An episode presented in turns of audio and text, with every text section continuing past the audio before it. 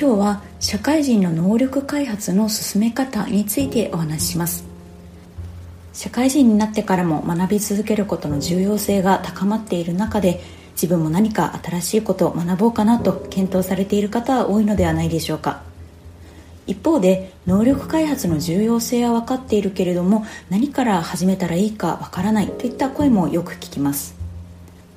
そこで今日は社会人が能力開発を進める上で押さえておくべき点をお話ししたいと思います。まず私が今勤めているグロービス経営大学院では能力は大きく2階層に分かれるとしています。イメージしやすいのでよくパソコンを用いて例えているんですが1階層目は土台となる OS の部分で2階層目は Word とか Excel といった、まあ、アプリケーションの部分です。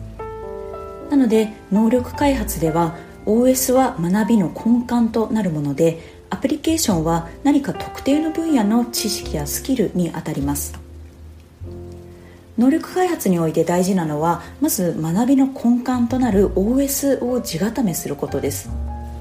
目の前の課題をこなしていくためにはそれぞれに対応したアプリケーションが実際に役に立つのでこれらを習得することに意識が向きがちですがその土台となる OS をきちんと身につけることも非常に重要です。この OS を構成する要素の一つは自分の頭でしっかりと物事を考えられる思考力です。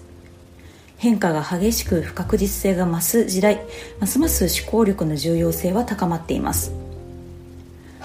その他の OS の要素としては自分の人生をどう生きたいか自分のキャリアをどういうふうに描いていきたいのかといった、まあ、自分の人生に対するビジョンとか志といったものも OS として捉えることができます。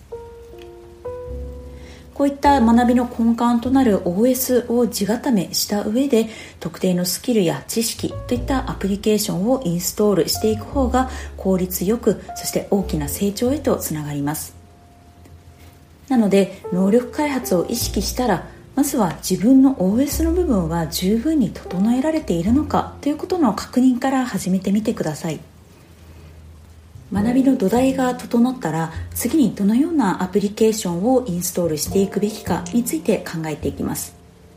その時に安易に流行だからとかみんなが勉強しているからといった理由で飛びついてはいけません。歩みたいキャリアですとか人生と整合していないスキルや知識を獲得するための勉強はなかなか続かないからです。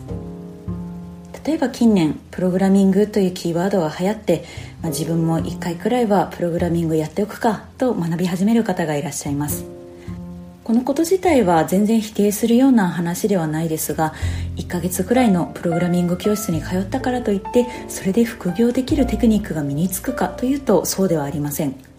相当好きではないとプログラミングでご飯が食べられるようになるまで続けるのはかなり厳しいと言えます。どんなスキルや知識を実際に獲得していくかは自分のこれからのキャリアの方向性をしっかり見据えた上で考えていくということを意識してみてください。今日は社会人の能力開発の進め方についてお話ししました。能力開発の順番としてはまずは学びの根幹となる OS の地固めから始めてみるのがおすすめです。そういった土台作りを行った上で具体的な課題をこなすための知識ですとかスキルのインストールをしてみてください。今日の話が限られた時間を有意義に使って能力開発していくための参考になったら嬉しいです。では今日はここまでとします。